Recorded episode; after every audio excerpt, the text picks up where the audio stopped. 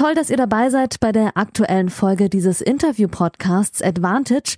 Hier bekommt ihr kostenlos die erste Hälfte des Gesprächs der neuen Folge.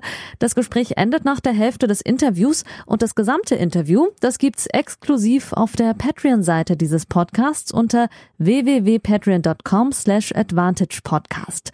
Und jetzt viel Spaß beim Hören.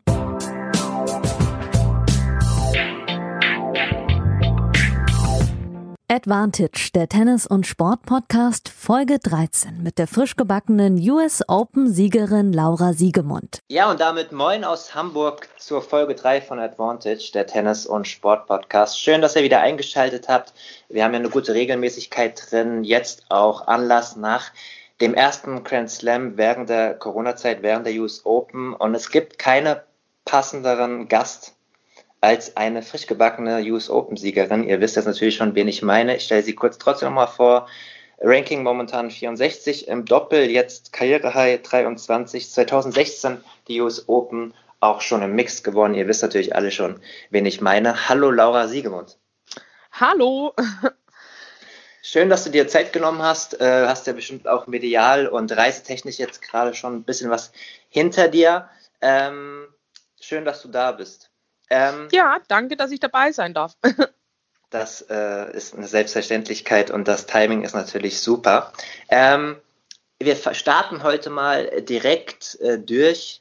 Und äh, ich habe in einem aktuellen Artikel über dich gelesen, dass du dich gar nicht mehr so daran erinnern konntest, wie du zu deiner aktuellen Partnerin Vera Zwonareва gekommen bist. Da würde ich aber gerne nochmal nachhaken und fragen, ich meine, es muss ja irgendeinen Anlass gegeben haben oder irgendeinen Erstkontakt was da genau zustande kam.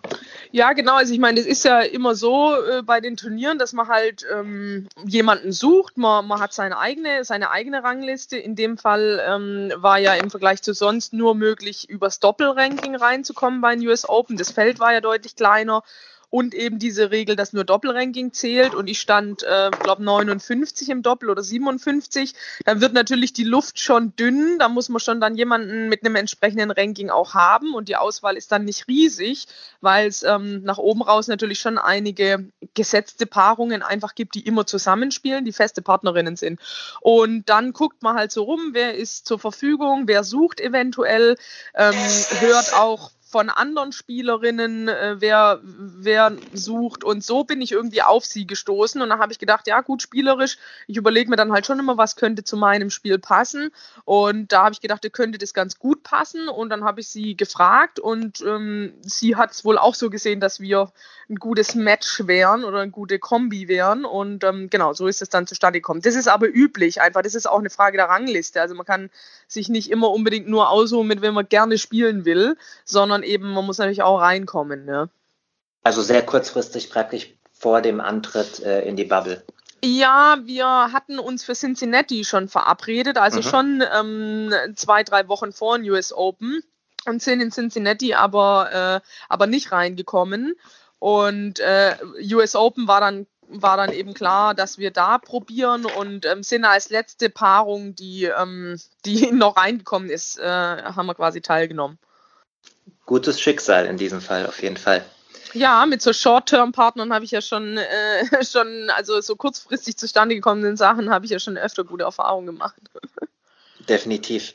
Ähm, ein ganz kurzer Gruß geht raus an meine neuen Patreons, Lena Jolie, Michael, Lukas, Sascha und Lara. Ihr sorgt dafür, dass ihr, dass ich meinen Podcast weiter ähm, unabhängig und werbefrei produzieren kann. Vielen Dank an dieser Stelle. Wir wollen äh, mit Laura Siegemund heute natürlich über den US Open Sieg reden, aber auch ein bisschen Aktuelles, äh, wie sie die Bubble gesehen hat und wie sie die Planung von den French Open Verantwortlichen sieht und später noch ein bisschen ganz kurz über ihr Tennisleben. Ähm, und da würde ich da auch direkt mal aktuell einsteigen. Ähm, wie spontan oder unspontan hast du dich denn entschieden, überhaupt nach New York zu reisen, beziehungsweise du hattest ja eben gesagt, auch schon Cincinnati zu planen. Stand das für dich immer ja, nicht zur Debatte, also dass du auf jeden Fall spielst, oder hat es bei dir auch ein bisschen gewackelt von den äh, Gesundheitsfragen, die man sich so stellt? Ähm, nee, ich hatte eigentlich relativ früh mit meinem Team beschlossen, dass wenn, ähm, wenn die US Open stattfinden und wenn es sinnvoll ist, also sprich auch ein Vorturnier dabei ist und so weiter, ähm, dann, äh, dass ich dann spielen würde. Ich habe nur bis zum Schluss gezweifelt, dass es wirklich stattfinden wird, zumal ja jetzt zuletzt auch in den USA ähm, die Corona-Zahlen dann noch weiter gestiegen sind und das ist es ja ziemlich rund gegangen jetzt zuletzt und da habe ich dann schon befürchtet, dass das wirklich auch noch kurzfristig abgesagt werden könnte, so wie es ja zum Beispiel mit Madrid auch passiert ist. Aber als dann feststand, nee, es findet tatsächlich statt, dann, ähm, ja, mir war schon länger klar, dass ich dann ein Stück weit ein, vielleicht ein erhöhtes Risiko in Kauf nehme, indem ich eben reise und mich an Flughäfen aufhalten muss und so weiter, aber dass ich dann gerne spielen würde. Die USTA hat sich ja sehr große Mühe gegeben und viele Dinge äh, auch gut geklappt. Ich hatte im äh, letzten Podcast Tim Pütz äh, zu Gast, mhm. ähm, kurz nachdem er abgereist ist, weil er, der ist leider unglücklich auf, äh, wegen einem Platz nicht in das Hauptfeld bei den US Open reingekommen mit seinem mhm. äh, Partner und war dann wieder auf dem Weg zurück. Und er hatte mir, das hatte ich dann auch darüber geschrieben und so kam das dann ein bisschen weltweit raus, äh, weil die USTA das nicht kommuniziert hatte. Er hatte mir so ein bisschen davon berichtet, dass in diesem zweiten Hotel, wo zehn Prozent der Spielerinnen und Spieler war, dass es da keine vollständige Bubble war und dass da auch Hochzeiten gefeiert worden sind etc.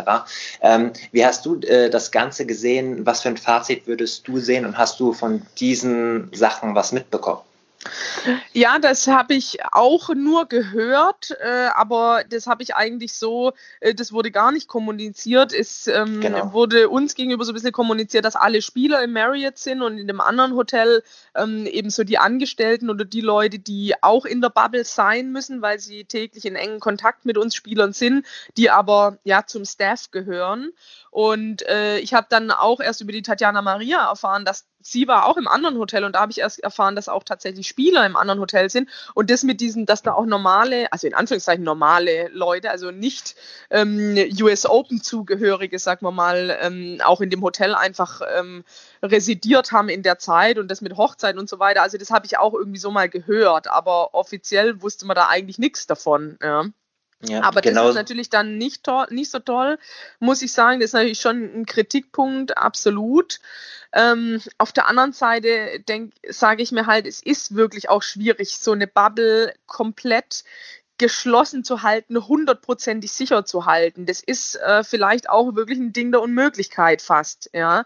Und ich habe das Gefühl, also ich für meinen Teil hatte das Gefühl, dass sie schon das sehr streng gehandhabt haben, dort, wo es möglich war. Also im, im, im, im Großen und Ganzen fand ich, war das gut gemacht.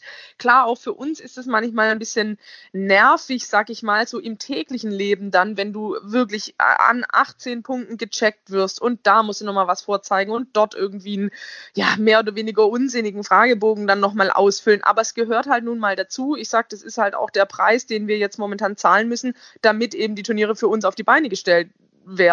Was ist die Alternative? Gibt es halt keine Turniere, dann bleiben halt alle daheim, spielen nicht, verdienen nichts und, und, und können kein Turniertennis spielen. Das ist die Wahl, die wir haben. Und von dem her halte ich mich da äh, auch ja, ein bisschen zurück mit der Kritik. Ich denke, es ist schwierig und im Rahmen der Möglichkeiten fand ich, haben sie es nicht schlecht gelöst.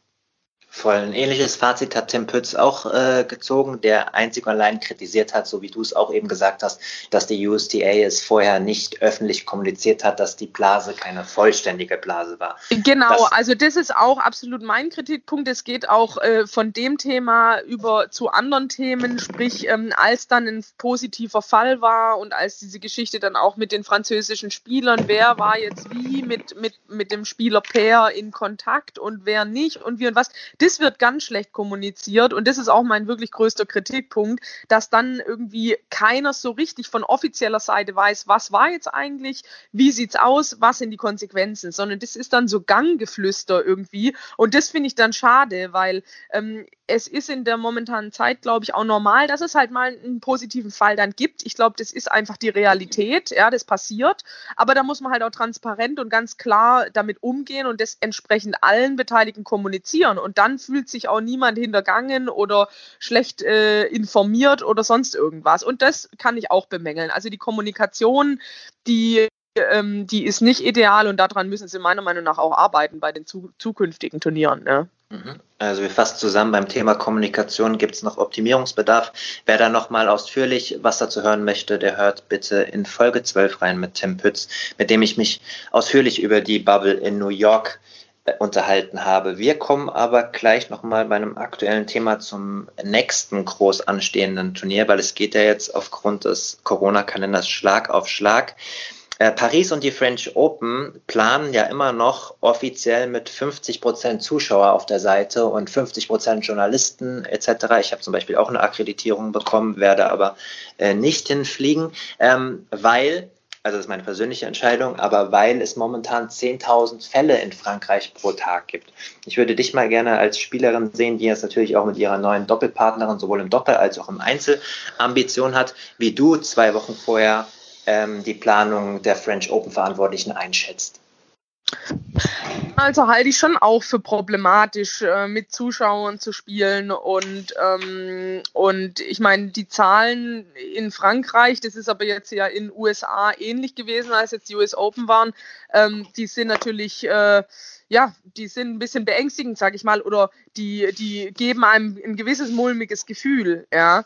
Ähm, und ich denke, ja, ich kann da auch Spieler verstehen, die dann sagen, nee, da fahre ich nicht hin. Oder jetzt, äh, wie du sagst, auch als Pressemitarbeiter ähm, oder äh, egal von welcher Seite, aus welcher, aus welcher Riege man quasi kommt, aber das muss jeder für sich selber entscheiden. Ähm, ich denke grundsätzlich mal, wenn ich an die Zuschauer denke, weniger an ein Problem für uns Spieler, weil wir doch ähm, grundsätzlich mal von den Zuschauern recht gut abgeschottet sind, sage ich jetzt mal. Also ich meine, wir stehen auf dem Platz, wir haben eigentlich so zu den Fans, wir, wir müssen in Anführungszeichen keinen Kontakt mit den Fans haben. Den haben wir natürlich freiwillig, indem man irgendwie mal ähm, ja, über die Anlage läuft und irgendwie mal äh, Autogramme gibt oder Fotos macht oder so. Aber das muss man nicht haben. Es gibt überall auch unterirdische Gänge. Wir könnten uns theoretisch so bewegen und so gehe ich auch davon aus, dass es dann gemacht wird, dass wir mit den Fans nicht großartig in Kontakt kommen.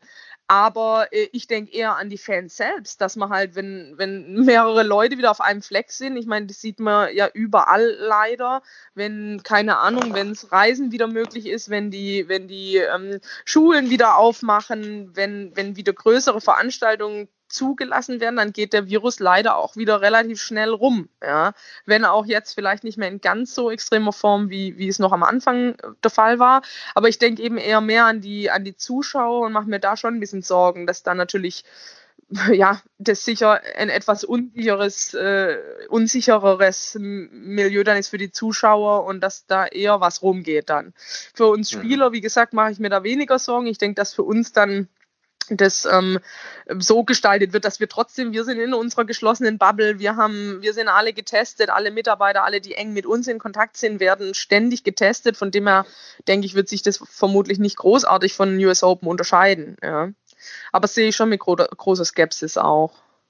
Ja, ich denke auch, dass es eine kurzfristige Sache wird. Also die French Open werden auf jeden Fall stattfinden. Nur ob wirklich 50 Prozent Zuschauer dann am Ende dort, äh, sind ja auch schon Tickets verkauft worden, sein können, ist so eine Frage, weil es ja A, eigentlich die kleinste der Grand Slam Anlagen ist und B, sie die Zahlen einfach im Blick behalten müssen. Ähm, ja. Wie ist denn die kommunikative Lage von den Verantwortlichen der French Open und von der WTA und der ATP gegenüber den Spielerinnen und Spielern? Ähm, es wurde ja auch äh, öffentlich jetzt schon kommuniziert, dass anders als bei den US Open es für keinen Spieler eine Möglichkeit geben wird, außerhalb der gebuchten Hotels zu wohnen. Also ja. keine Ausnahmeregelung. Mhm. Ähm, wie, wie ist ansonsten die Kommunikation? Habt ihr ganz viele Informationen bekommen in der Mail oder ist es noch ein bisschen lückenhaft? Wie, wie fühlst du dich informiert? Ähm, ja, das sind so zwei, ist so ein bisschen zweischneidig. Also einmal, teilweise ist man wirklich ähm, äh, fühlt man sich ein wenig uninformiert oder spät informiert. Es ändert sich auch ständig und, und man ist dann manchmal irgendwie, ähm, es ist dann so, es bleibt dann so halb offen, äh, manche Dinge, die man gerne konkreter wissen würde. Ja, also es gibt schon, ist schon geregelt, aber wenn man dann mal so ins Detail guckt und Fragen im Detail hat, wie das dann jetzt für den Einzelnen oder für das einzelne Team aussieht von einem, ähm, dann, dann ist da viel, oft noch vieles offen. Und auf der anderen Seite werden wir so bombardiert intern mit E-Mails von der WTA, egal ob es da um Physio geht, um also alles, was das ganze Turnier betrifft, dass man wirklich manchmal schon abschaltet und wenn man beschäftigt ist mit dem Turnier, wirklich es sich es gar nicht mehr antut, sage ich mal. Man wird es dann schon erfahren, wie es zu laufen hat, so ungefähr. Man liest sich noch das Gröbste durch, aber ist dann teilweise einfach durch die enorme Informationsflut ist es ein bisschen schwierig, die wirklich wichtigen Sachen noch rauszuselektieren, ja. Und das sind so die zwei Problempunkte bei dem Ganzen. Da kann man aber kein, niemandem einen Vorwurf machen. Man will ja informiert sein, aber wenn natürlich dann am Tag irgendwie zehn E-Mails reinrasseln, da hat man dann auch nicht die Zeit dazu, die alle immer bis zum letzten Satz durchzulesen, ja. Und ähm, so muss ich dann sagen, ähm, lese ich mir so das Wichtigste durch und, ähm, und lasse mich dann ich nicht überraschen, aber ich lasse es dann auch ein bisschen auf mich zukommen ähm, und, äh, und sehe das Ganze. Ich habe mich für mich entschieden, dass ich die Turniere spielen möchte, unabhängig jetzt davon, ob jetzt da Zuschauer kommen oder nicht oder, oder wie oder was. Ähm, und, und von dem her bin ich quasi entsch eh entschlossen und ähm, lasse es dann auf mich zukommen, was die dann konkret letztendlich am Turnierort dann, dann veranstalten oder was da, was da dann konkret für Regelungen letztendlich ähm, ausgeführt werden. Sagst du als Spielerin, die ich äh, eher als sehr organisierte Spielerin schon einschätze, dass es da echt schwer ist, den Durchblick zu halten. Du hast gesagt, das Wichtigste, was, was ist denn das Wichtigste, was bisher bekannt ist? Also sind es auch äh, nur drei ähm, Teammitglieder, die man mitbringen kann? Ist es ähnlich wie bei den US Open oder gibt es da Unterschiede? Ähm, ja, also soweit ich informiert bin, ist es so, dass man in Paris eben äh, zwei Leute mitnehmen darf auf die Anlage und dass die auch überall Zugang haben. Bei den US Open war es ja so, dass man äh, die zweite Person dann nicht überall Zugang hatte auf der Anlage, sondern in die ganz engen Spielerbereiche nicht mit rein durfte. Ich hatte aber in Paris, äh, sorry, in, bei den US Open eh nur eine Person dabei, von, von dem hat es mich nicht betroffen.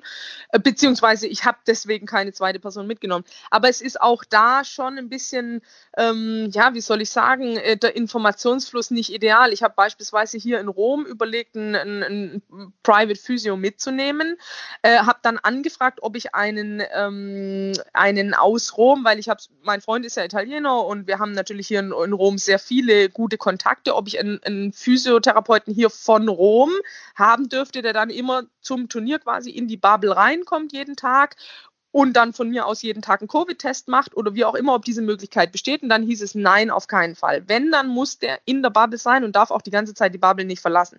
Jetzt erfahre ich heute von einer anderen Spielerin, dass ihr Sparringspartner zu Hause schläft und immer äh, quasi auf die Anlage kann. Sie hat Akkreditierung, muss halt jeden Tag einen Covid-Test machen, aber darf, darf quasi jeden Tag rein und raus in die Bubble.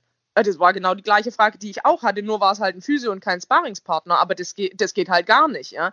Und so Sachen, das ist dann schon blöd. Und ähm, auch jetzt bei den Slams, ich meine, man hat jetzt auch gesehen, die großen Namen, die haben dann plötzlich fünf Leute dabei. Ja, aber andere Leute äh, kommen dann nicht zum Turnier, weil sie sagen, ich schaffe das nicht ohne Physiotherapeut, wenn ich nur eine Person mitnehmen darf, äh, schaffe ich das nicht. Ich brauche einen Physiotherapeuten, kann ich nicht mitbringen, dann kann ich nicht gut performen, dann gehe ich nicht hin.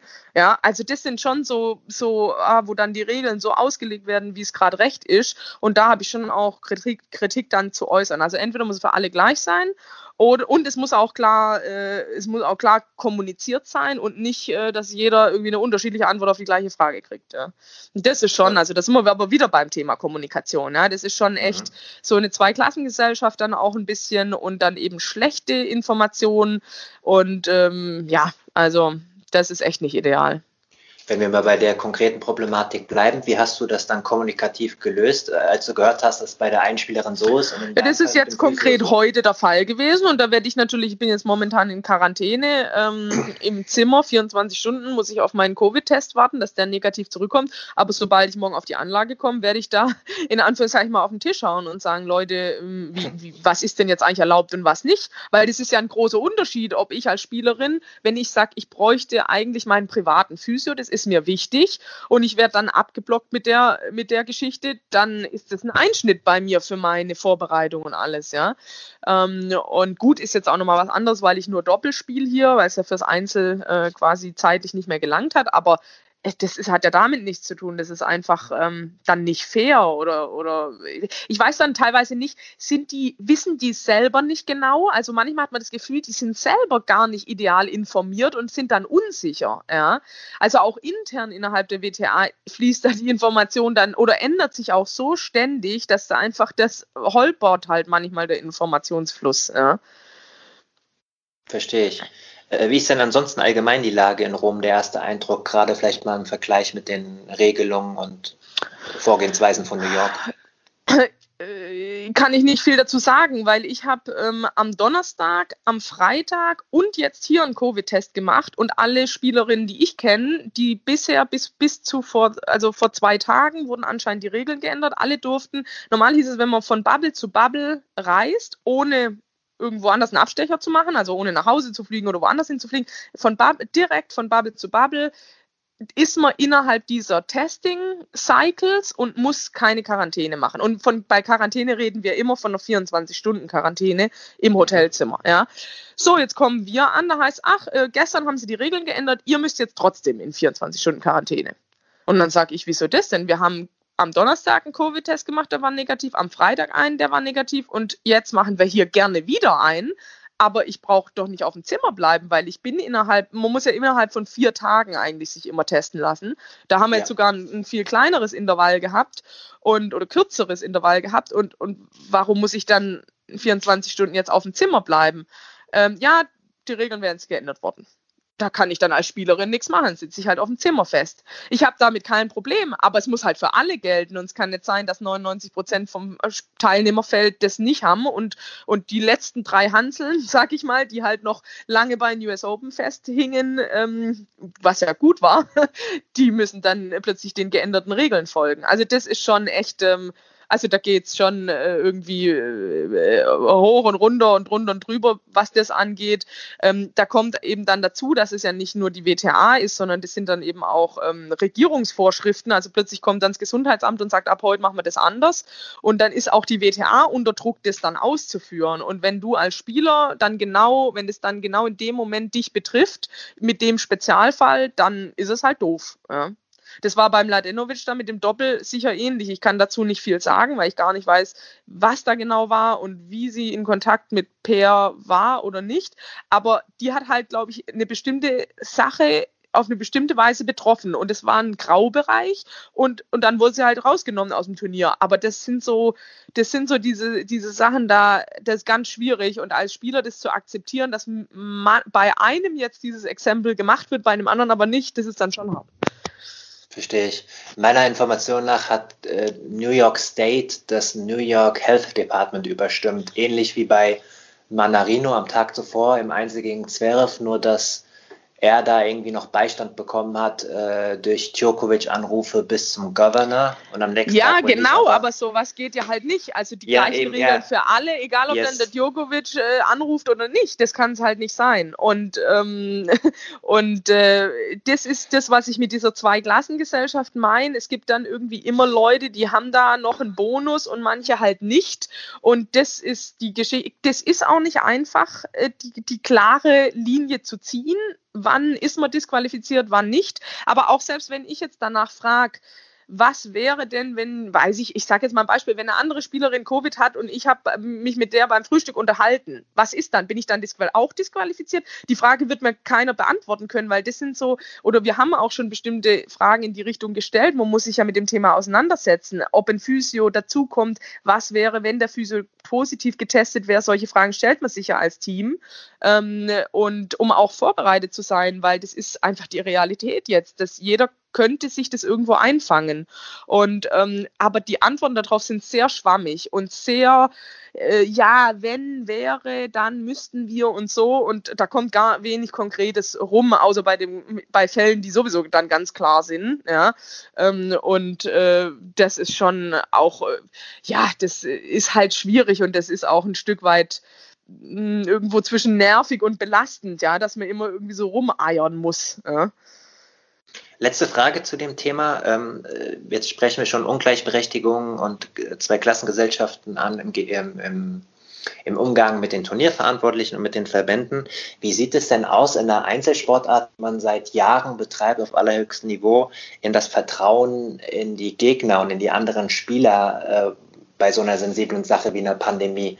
Äh, ist man plötzlich als Spielerin oder als Spieler noch misstrauischer gegenüber diesen ganzen anderen Konkurrenten, wie die sich verhalten, ob sie sich alle an die Regeln halten, weil man ja nicht mehr zu 100 Prozent sein eigenes Glück schmieden kann, weil man ja abhängig ist, wenn man da irgendwo sitzt, wo jemand vielleicht positiv ist, der sich vielleicht nicht so streng dran gehalten hat, wie man es Den Zusammenhang sollte. jetzt zur Konkurrenz äh, verstehe ich jetzt nicht ganz, weil das ist ja bei jedem anderen, das ist ja, wenn ich in den Supermarkt gehe, auch nicht anders. Also, Stimmt dass auch. ich jetzt ja. in dieser Zeit, das hat jetzt mit der Konkurrenzsituation nichts zu tun, meiner Meinung nach. Also, dass man in dieser Zeit jetzt momentan nicht zuletzt auch deswegen, weil man sich selber ja eigentlich gar nicht schützen kann, außer man, ich sage mal, man geht halt nicht aus dem Haus oder man zieht eine volle Montur an mit Schutzbrille und äh, weißem Anzug, ja.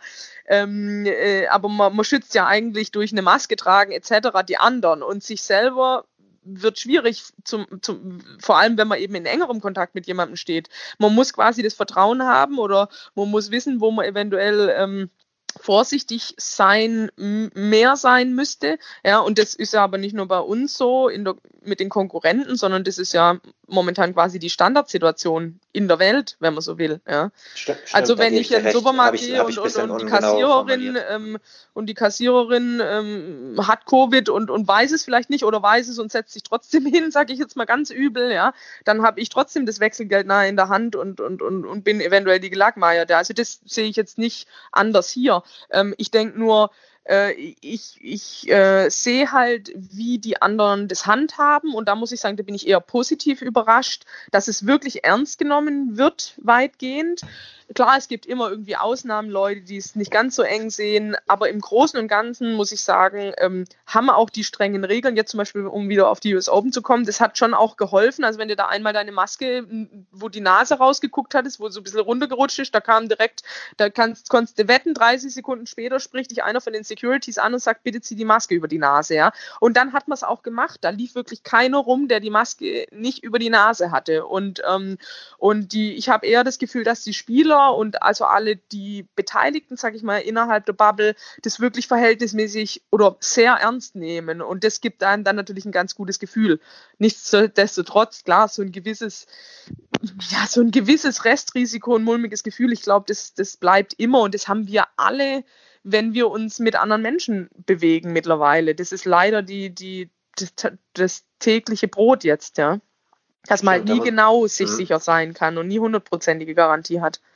Da muss ich dir recht geben, die Frage war etwas ungenau formuliert, beziehungsweise du hast recht, dass das ja auch die Allgemeinheit betrifft. Du hast die Frage ja. trotzdem in die Richtung gut beantwortet, um den Hörerinnen und Hörern ein bisschen den Eindruck zu geben, wie sich die anderen Spielerinnen und Spieler verhalten. Damit schließen also, wir dieses ja, nee, gerne. Darf nee, ich noch nee. einen Satz dazu sagen? Ja, du darfst so viel das sagen, wie du, nein, nein, so viel wie du mhm. möchtest, bitte. Also, ich glaube, dass das, oder das ist so, wie soll ich sagen, das ist mein, mein Gefühl. Ich fühle mich da teilweise dann tatsächlich eher sicherer in, in unserem Umfeld. Klar, wir sind alle aus aller Herren Länder, kommen die Spieler und die Teams zusammen. Das ist natürlich in Anführungszeichen ein Nachteil, weil man, weil man, ja, wenn Leute aus Asien kommen, aus, äh, weiß ich nicht, aus Indien, aus überall her, ja, ähm, dann ist es natürlich mehr ein Melting Pot und da, war, da hat man eher das Gefühl, okay, was da wohl alles reingeschleppt wird, sage ich jetzt mal, äh, ein bisschen Lachs, ja. Aber auf der anderen Seite ist es halt so, die Leute kommen und die nehmen auch ein großes Risiko auf sich. Die legen richtig Geld hin, die Reise kostet viel Geld, die, ähm, das Turnier, das Team, das kostet Geld und die wollen auch als allerwenigste sich Covid einfangen und, dis und disqualifiziert werden. Das will jeder als allerwenigstes. Und daher habe ich manchmal das Gefühl, dass die, ähm, wie sagt man, die Verantwortung, die die Leute für sich selber übernehmen und damit natürlich auch für die anderen, für die Mitmenschen, ähm, eher höher ist als jetzt so im, im, sag jetzt mal, im täglichen Leben, ja. Wo, weiß ich nicht, wenn ich jetzt da Covid habe, ja gut, dann bleibe ich halt zwei Wochen daheim, ist also das ist jetzt ein bisschen blöd. Also wer will das schon? Das ist ja auch wirklich jetzt äh, alles andere als irgendwie, ähm, äh, das will keiner haben. Aber bei uns ist es halt, ähm, du bist dann, ich sage jetzt mal wirklich als das ist die Realität. Wenn ich jetzt morgen mein Test positiv ist, dann kann ich hier 14 Tage werde ich irgendwo wahrscheinlich, ähm, ich weiß gar nicht, wo ich hinkommen würde, ob ich überhaupt in dem Hotelzimmer bleiben dürfte, sehr wahrscheinlich nicht und wird dann irgendwo abtransportiert, sag ich jetzt mal, und muss es da dann aussitzen, 14 Tage, bevor ich überhaupt wieder äh, nach Hause darf, ja. Und, ähm, und das ist schon, das will keiner. Und von dem her habe ich das Gefühl, dass die Verantwortung hier auf dem Circuit dann doch relativ groß ist, die jeder für sich übernimmt. Ja. Danke nochmal für die, für die ausführliche Einsicht. Äh, alles andere als eine leichte Umgangsweise. Äh, ja. Wird uns auch noch ein bisschen, äh, bisschen begleiten, auf jeden Fall bis ins nächste äh, Jahr hinein. Auf jeden Fall, ja. Ähm, wir kommen zu dem Hauptthema der heutigen Sendung, einem viel positiveren Thema, den gerade beendeten US Open und deinem Sieg im Damen-Doppel. An dieser Stelle auch nochmal stellvertretend für alle Hörerinnen und Hörer herzlichen Glückwunsch. Lieben Dank. Ähm, meine Eingangsfrage zu dem Thema wäre auch, weil du sie ja noch nicht so gut kennst, ähm, ich als Journalist kenne natürlich die Erfolge und äh, äh Babypause auch von Vera Zwonnerer war und dass sie auch schon mal ihre Karriere beendet äh, hatte. Aber wie ist sie denn so als, als Typ, als, als Spielerin, wenn man mit ihr äh, so eine intensive Phase verbringt? Also wir haben, was das angeht, viele Gemeinsamkeiten. Sie ist, äh, und das wusste ich vorher auch nicht, ähm, weil ich nie so eng mit ihr ähm, zu tun hatte, ähm, sie ist extrem ähm, penibel und akribisch in ihrer Vorbereitung, in ihrer ganzen Arbeit. Sie ist extrem zielorientiert. Ähm, das ist für sie wirklich, äh, sie steckt alles ins Tennis rein, alles in ihre Performance, ist auch mit wenig zufrieden, also verlangt sehr viel von sich ab, auch an, an Leistung und ähm, ist auch nicht so, ich sage jetzt mal so der Scherzkeks auf dem Platz, ähm, bin ich auch nicht, sondern wenn ich auf den Platz gehe, dann ist wirklich, äh, dann ist Arbeiten angesagt, dann habe ich einen hohen äh, Standard, irgendwie ein hohes, äh, wie soll ich sagen, ich, ähm, ich habe hohe Ansprüche an mich und auch an alle anderen, die da an der Arbeit dann mit teilnehmen, also mein Trainer, mein Freund, wenn es ein Hitting-Partner ist oder die Partnerin. Also da habe ich schon hohe Ansprüche und bei ihr war das genauso oder ist das genauso. Ähm, und das hat sich daher, also für mich, äh, da, das hat sich gut angefühlt, weil ich genauso arbeite. Und auch wenn wir dann, ähm, weiß ich nicht, zwischen den Matches äh, zusammen gegessen haben oder Zeit verbracht haben, wir sind sehr ähnlich, wie wir unsere Vorbereitung machen, wie wir unsere Nachbereitung machen. Wir möchten auch unsere eigenen Auszeiten, also ziehen uns auch gerne mal äh, auch separat voneinander dann zurück und äh, bereiten uns quasi ja äh, in Ruhe und und auch mal alleine dann vor oder nach. Ähm, ich hatte sehr gute Gespräche mit ihr. Das war echt interessant auch. Ich meine, sie hat dann doch noch, noch ein paar mehr Jährchen Erfahrung und ähm, von solchen Leuten, da kann man sich nur inspirieren lassen. Also sie hat wirklich eine, eine tolle Geschichte auch und ja, ist also absolut eine, eine, ja, eine Akribikerin sozusagen. Ja. Du hast die Gemeinsamkeiten angesprochen. Äh, habt ihr euch auch konkret über so Gemeinsamkeiten ausgetauscht, wie dass ihr zum Beispiel auch beide zwischenzeitlich mal eure aktive Karriere beendet hattet? Ja, genau. Wir haben, äh, wir haben auch darüber gesprochen oder ich habe sie halt gefragt, was ihre Gründe waren, ähm, einerseits aufzuhören und dann eben aber auch wieder zurückzukommen, wie sie wieder äh, aus welchen Gründen oder warum sie, ähm, warum sie spielt eigentlich jetzt noch ähm, und oder was, was ihre, was ihre Ziele auch noch sind. Und da haben wir uns drüber unterhalten und, und da habe ich schon auch sehr, sehr viele Parallelen zu mir gesehen. Sie hat auch eigentlich eher zufällig ist sie wieder zurück auf die Tour gekommen. Sie hatte das überhaupt nicht geplant, hatte komplett abgeschlossen nach der Babypause mit dem, mit dem Profitennis. Ähnlich wie bei mir, als ich, äh, als ich aufgehört hatte. Nicht wegen Babypause, aber aus anderen Gründen Gründen. Ähm, ich hatte auch überhaupt nicht mehr vor, auf die Tour zurückzukommen. Und also da waren sehr, sehr viele Parallelen und ähm, das war sehr interessant, ähm, ja, auch so eng mit jemandem äh, zusammenzuarbeiten und, und, ähm, und auch sich auszutauschen, ist auch nicht unbedingt jeder irgendwie so, ja, sage ich jetzt mal, gesprächig oder möchte da irgendwie Informationen teilen. Und das war schön, dass wir darüber offen sprechen konnten und dass ich da auch was von ihr lernen konnte. Magst du für die Hörerinnen und Hörer, die äh, deine Karriere noch nicht so intensiv verfolgt haben, nochmal kurz an ein, zwei Punkten erklären, warum du äh, damals äh, die Karriere beendet hattest? Ich glaube, 2012 war das. Ja, genau, das war Ende genau. 2012. Ja, also ich habe ähm, recht früh ja schon angefangen mit Profiturnieren. Ähm, ich habe schon mit 14, also so früh es ja sozusagen rechtlich möglich ist, also so früh darf man anfangen, ITF-Profiturniere zu spielen, habe ich begonnen und, ähm, und war ja ein super Talent als Kind und als äh, Jugendliche war das dann äh, flachte das so ab und ich habe irgendwie nicht mehr so die Leistung gebracht, die ich, ähm, die man von mir, äh, die man, ja, die Ansprüche, die man an mich gestellt hatte, nicht, nicht, nicht wirklich gerecht geworden. Und dann habe ich so auf der ITF-Tour äh, jahrelang gespielt und habe aber immer so über, ja, so die Grenze 180 nicht so richtig gepackt, ja. Und das ist halt ein Ranking-Bereich, wo man eigentlich, ähm, sag mal, von der Hand in den Mund lebt. Also da kann man das Ganze schon finanzieren, aber nur indem man immer fleißig weiterspielt. Da kann man jetzt nichts zur Seite Seite legen oder so, ja. Und ähm, man kann auch nicht ein, ein, ein wirklich professionelles Team bezahlen, also dass ein Trainer mitreist, dass man wirklich vielleicht auch entsprechend Physiotherapie hat oder ein Fitnesscoach. Das sind einfach Kosten, die, die kann man nicht bezahlen. Und dadurch ist natürlich dann auch wiederum die, Be die Performance beeinträchtigt oder kann man vielleicht sich nicht so ideal weiterentwickeln, wie man, wie man das sonst könnte, wenn man bessere finanzielle Bedingungen hätte. Und das ist einfach auch teuer, muss man schlichtweg sagen. Und äh, das kann man nur dadurch lösen, indem man gut spielt und mehr Preisgeld verdient oder mehr Sponsoring erhält und so weiter. Also setzt man sich wieder mehr unter Druck und dann ist es so eine so eine äh, Downward Spiral irgendwie. Und so war das bei mir. Ich war da einfach nicht zufrieden und ich wollte gerne Mitte 20 ähm, ja auch mal Geld beiseite legen, mal was für die Zukunft tun. Und ich habe das Gefühl gehabt, ich habe, ich trete da irgendwie auf der Stelle mit dem Tennis. Ich wusste, ich kann mehr, aber ich habe es einfach unter den Bedingungen, unter denen ich quasi finanziell gezwungen war zu arbeiten, wollte mehr einfach nicht bei rauskommen. Und da habe ich dann gesagt, es hat mich einfach auch unglücklich gemacht. Und ich war da in der Zeit eher so in einem Burnout unterwegs, sag ich mal. Das war so das klassische, ähm, so wirklich deprimierende Gefühl irgendwie, dass man, dass man nicht vorankommt. Und da habe ich dann die Reißleine sozusagen gezogen und gesagt, okay, Mädel, ähm, du kannst auch noch viele andere Sachen. Ich wollte immer studieren. Psychologie hat mich immer sehr interessiert. Und ähm, ich wollte mich äh, nach langen Jahren, in denen ich irgendwie immer versucht habe, mich so aus dem Sumpf der Mittelmäßigkeit, also das ist aber sehr subjektiv natürlich, äh, ähm, da irgendwie zu befreien und wirklich das Potenzial abzuschöpfen, was ich mir eigentlich zugetraut habe. Nachdem das jahrelang nicht geklappt hat, habe ich dann irgendwann gesagt, okay, ähm, ich schlage neue Wege ein.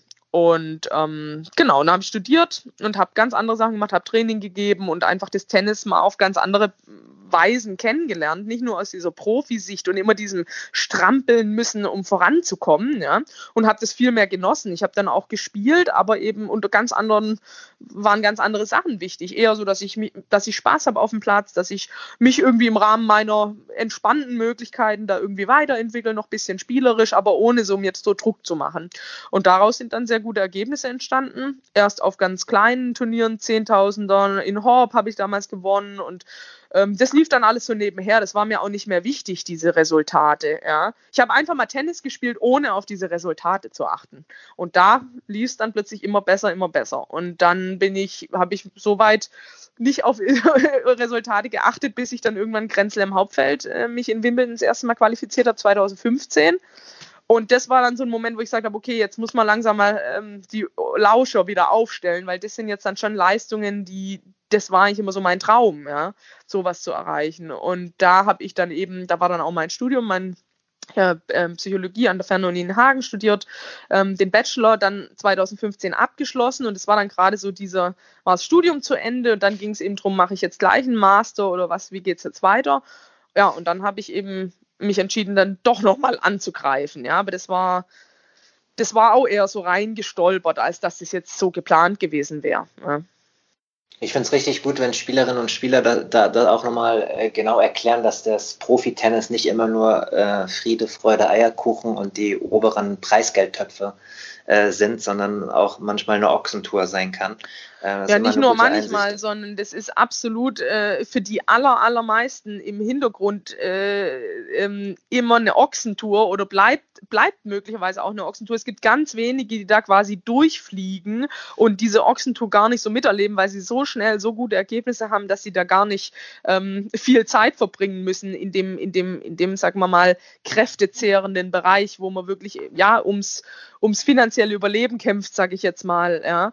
Und auch jetzt muss man das ganz klar ansprechen. Ähm, äh, die Leute, die jetzt momentan, äh, die Spieler, die momentan äh, Gelegenheit haben, Turnier zu spielen, das sind nur die Top-Leute. Wir reden jetzt hier von Top 100, vielleicht äh, Top 200. Und alle anderen ich meine, wenn man 230, 40, 50 oder 300 in der Welt steht, spielt man auch einen sehr ordentlichen Ball, hat aber momentan überhaupt keine Möglichkeit irgendwo zu spielen, außer nationale Preisgeldturnierchen oder so. Und die Leute, die haben jetzt echt ein finanzielles Problem durch Covid. Also das ist, das ist so im Hintergrund, das, ja, das kriegt halt keiner mit, das interessiert auch keinen. Aber das, also ich, ich fühle da mit für die Spieler, weil ich war da lange und ähm, und für die Top-Leute, zu denen ich jetzt auch gehöre, ist immer für die ist immer gut gesorgt. Die verdienen auch ein sehr gutes Geld und können super davon leben. Und für die anderen, ja, da gibt es halt nichts. Da ja, interessiert man sich nicht dafür. Die müssen irgendwie privat gucken, wie sie klarkommen, wie sie Sponsoren kriegen oder wie sie es finanzieren.